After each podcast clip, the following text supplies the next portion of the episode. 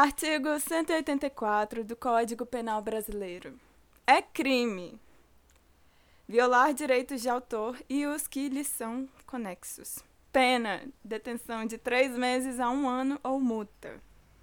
Se a violação consistir em reprodução total ou parcial com intuito de lucro direto ou indireto, por qualquer meio ou processo, de obra intelectual, interpretação, execução ou fonograma, sem autorização expressa do autor, do artista-intérprete ou executante, ou do produtor, conforme o caso, ou de quem os represente.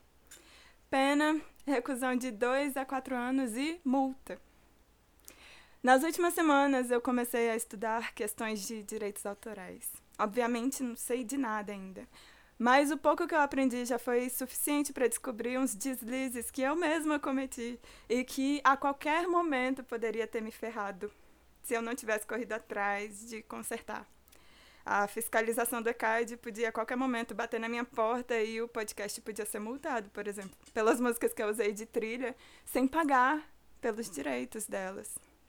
E olha, eu descobri também que a minha banda já quase vacilou no primeiro single que ainda nem foi lançado.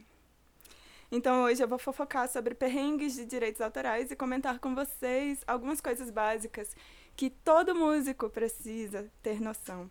Nenhum artista precisa ser especialista. Os profissionais existem por esse motivo, né? Para tra tratar dos pormenores. Mas penso eu que todos nós devemos ter em mente o básico. E é bem interessante, eu prometo. Antes de mais nada, Direito autoral é uma lei brasileira que protege a sua obra intelectual e regula a utilização dela por terceiros. É a enorme Lei 10.695. Se a sua música tocar em algum lugar sem a sua autorização, essa lei te protege das injustiças, por exemplo. Importante: para a finalidade da lei, a definição de música é obra mais fonograma. Música igual a obra mais fonograma. Obra é a sua composição, é a sua criação. É um conceito amplo e abstrato. Fonograma é uma gravação da obra. É um conceito mais prático. Percebam então que uma obra pode ter várias gravações, vários fonogramas. A gravação do Tom Jobim, por exemplo, é um fonograma do Garota de Ipanema, que é uma obra. A gravação do, funk, do Frank Sinatra, de Garota de Ipanema, já é outro fonograma. E o Frank Sinatra recebe pelos direitos da, do fonograma, não da obra.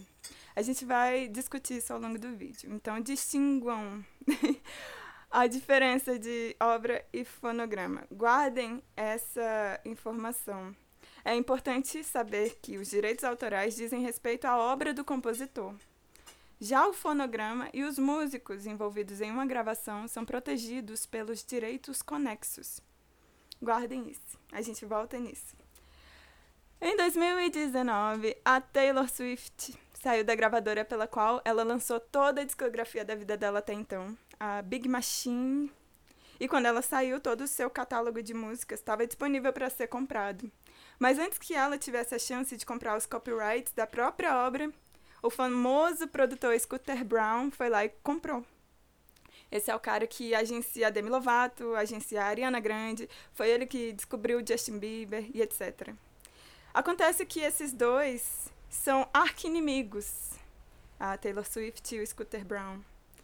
E aí, olha que bizarro, todo o trabalho da vida dela, toda a discografia, todas as gravações na mão do homem que ela despreza. E ele pode fazer o que quiser com a música dela. Ele pode tirar dos streamings a qualquer momento, pode tirar da internet. Ele que lucra com as reproduções de cada é, fonograma e ele precisa autorizar as execuções ao vivo uh, dela com essas músicas, as performances, né? Inclusive, teve um dos álbuns dela em que o título começa com uma letra minúscula. E ele foi lá no, na plataforma da agregadora e alterou e botou uma letra maiúscula. Olha só.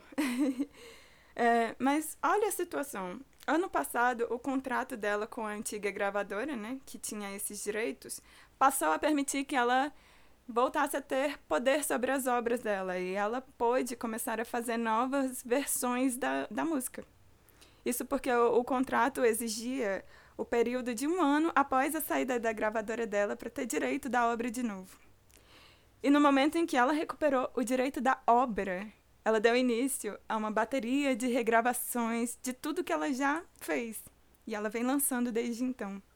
Ela tem feito todas as faixas, todos os violões, todas as bases, tudo idêntico à primeira gravação de cada obra, álbum por álbum, para poder ser dona dos novos fonogramas e assumir controle total da obra dela.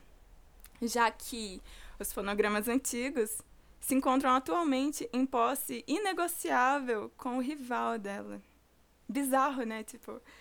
E nessas gravações agora, né, feitas mais de 10 anos depois, dá pra ouvir que a voz dela mudou bastante.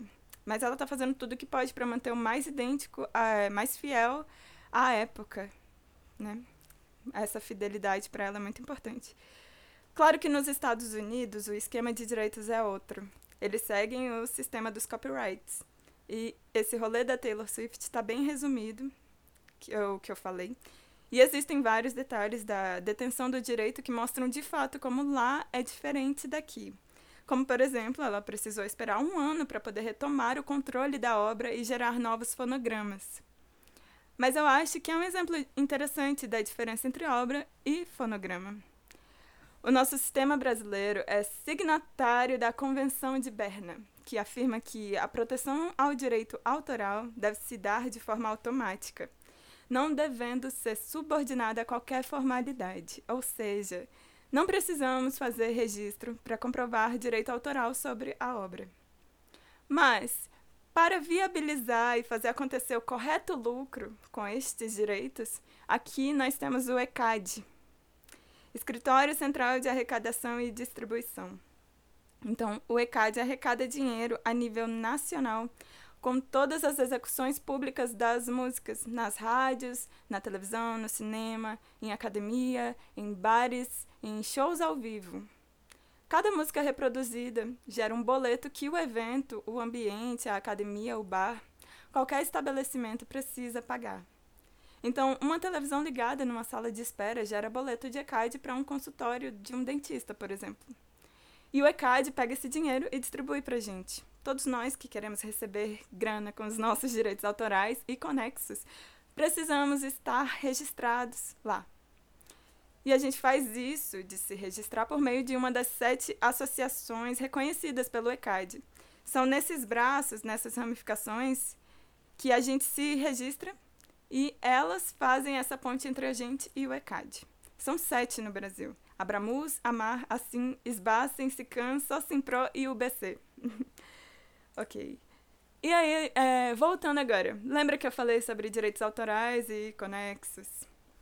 Quando uma música gera lucro com exibições públicas, o dinheiro dela é dividido em 50% para direitos autorais e 50% para direitos conexos. No caso de uma obra ter mais de um compositor, os músicos entre si conversam e chegam num acordo para determinar entre si as porcentagens. Então, fulano escreveu 60% da música, fulaninho escreveu 5% e assim por diante. Uma vez que está acertado esse, esse acordo entre a galera dos direitos autorais, essa porcentagem é do, documentada e registrada e aí fica tudo certo. Outro perrengue famoso, recente, é o da Ana Vitória com o Thiago York. em várias músicas por aí, esses artistas são coautores registrados, né? Mas para que um possa executar publicamente a música, é necessária a autorização do outro. E por vários motivos, na história não muito feliz do Thiago York com o produtor Philip Simas, que também produz as Ana Vitórias lá, o Thiago York não quis liberar. E errado ele não tá, pelo menos não legalmente. O Philip Simas, na visão do Tiago York, lucraria injustamente com essas reproduções, dado o acontecido entre eles. E o Tiago York é tão contemplado pelos direitos autorais quanto as Anas Vitórias. Ele é tão dono da música quanto. Então ele se usou desse direito dele, legalmente, para se reparar de uma situação de injustiça. Eu acho isso muito interessante. É interessante também já dizer que para você conseguir provar que uma música é sua, não necessariamente você precisa registrá-la. A lei não existe, não exige o registro. Se você tiver uma gravação, um bloco de notas com data, um vídeo, beleza, são formas legais de se comprovar.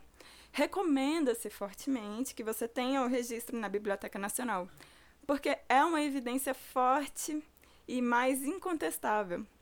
Quanto mais provas, melhor para o seu caso hipotético de ser contestado. Mas mesmo no momento de registrar, apenas a sua palavra de que a música é sim obra sua, basta para que seja feito o documento. Inclusive, sobre essa questão do momento de registrar a música, quem se envolveu em polêmica foi o seu Jorge. É de conhecimento público que dois compositores daqui do DF travaram uma batalha judicial contra ele e o acusaram de registrar seis músicas no nome dele, Jorge Mário, pela Biblioteca Nacional. Seis músicas seu Jorge teria registrado em seu nome, incluindo os hits Tive Razão e Carolina. Músicas essas com peso enorme e mega decisivo na carreira dele. Então, supostamente, houve uma lesão ao direito desses compositores que até então nunca tinham recebido um centavo pelas obras. Esse caso é bem estranho. Até hoje não se sabe se o plágio aconteceu. Não se sabe publicamente qual foi o acordo entre as partes. Mas Brasília é fofoqueira, né? Então, se vocês souberem, por favor, me informem. Vai que eu só perdi essa notícia também, né? Mas eu não achei nada confirmando nada. Infelizmente. Ok, até agora eu comentei muito sobre direitos autorais, da composição, da obra. Falando agora mais sobre direitos conexos da música, estes direitos conexos protegem os músicos que fizeram parte do fonograma registrado. Então, em uma gravação de uma obra, temos intérpretes que eu penso como sinônimos de famosos, são as estrelinhas, são músicos convidados para a gravação pela sua relevância e status. Né? É a Anitta gravando Zé do Caroço e recebendo por este fonograma. Também temos os músicos acompanhantes, guitarra, baixo, saxofone, flauta. São os músicos mais friamente contratados. e tem o produtor fonográfico. E o produtor fonográfico é o dono da master. Ele é o grande responsável pelo conjunto do fonograma. E ele assina o contrato e explicita quem fez parte do fonograma. Se faltar qualquer músico, se o produtor esqueceu o nome de alguém na hora de registrar, é o produtor fonográfico que arca com as multas enormes. e é ele que vai ressarcir a lesão do músico que não teve seu direito garantido. Então é muito absurda essa responsabilidade de quem assina como produtor fonográfico. Ele cadastra nome por nome, detalhe por detalhe, qualquer erro, qualquer informação trocada gera um prejuízo enorme. É perigosíssimo. Uma vez que você escolheu, então, uma dentre as sete associações do ECAD para se filiar, registrou a sua música e está tudo preenchido para você receber dinheiro com os direitos dela, sua música passa a ter tipo um CPF, um código próprio e único que a simboliza internacionalmente. Esse código é o ISRC, Código de Gravação Padrão Internacional.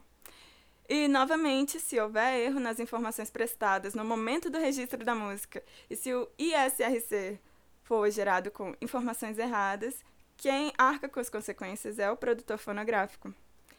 Quando eu citei que a minha banda errou, quase errou no primeiro single, né? Acontece que a gente estava para lançar uma música por uma agregadora, uma empresa que vai disponibilizar e fornecer nossas músicas no Spotify. No caso, essa agregadora geraria o nosso ISRC, então ela seria a nossa produtora fonográfica. E para sempre ela receberia dinheiro dos nossos direitos autorais. Ela seria a dona da nossa master. E sempre que a nossa música tocasse na rádio, na academia, na TV, toda vez que aconteceu o que é definido como execução pública, todos nós que pagamos o ECAD pagaríamos também essa produtora.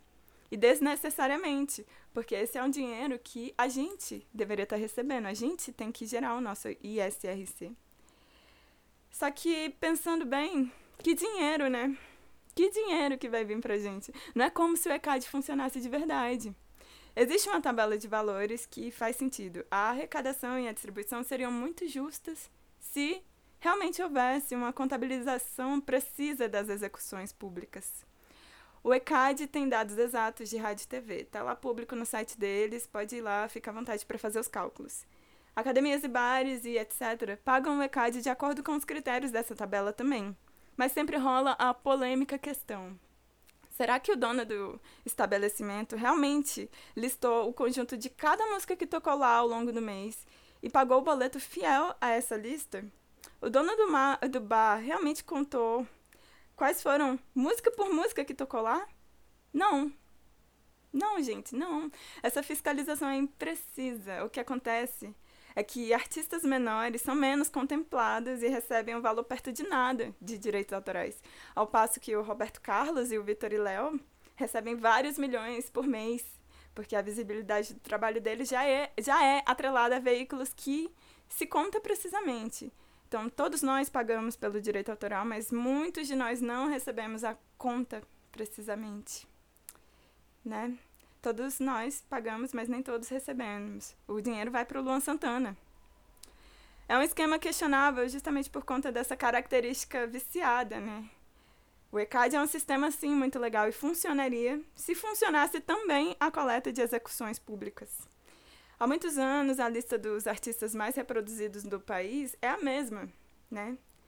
Então, já diria Nicolette, Pedro, 2007, as limitações implementadas infraconstitucionalmente pela Lei 9610 são insuficientes para suprir o que é exigido pela função social da propriedade intelectual.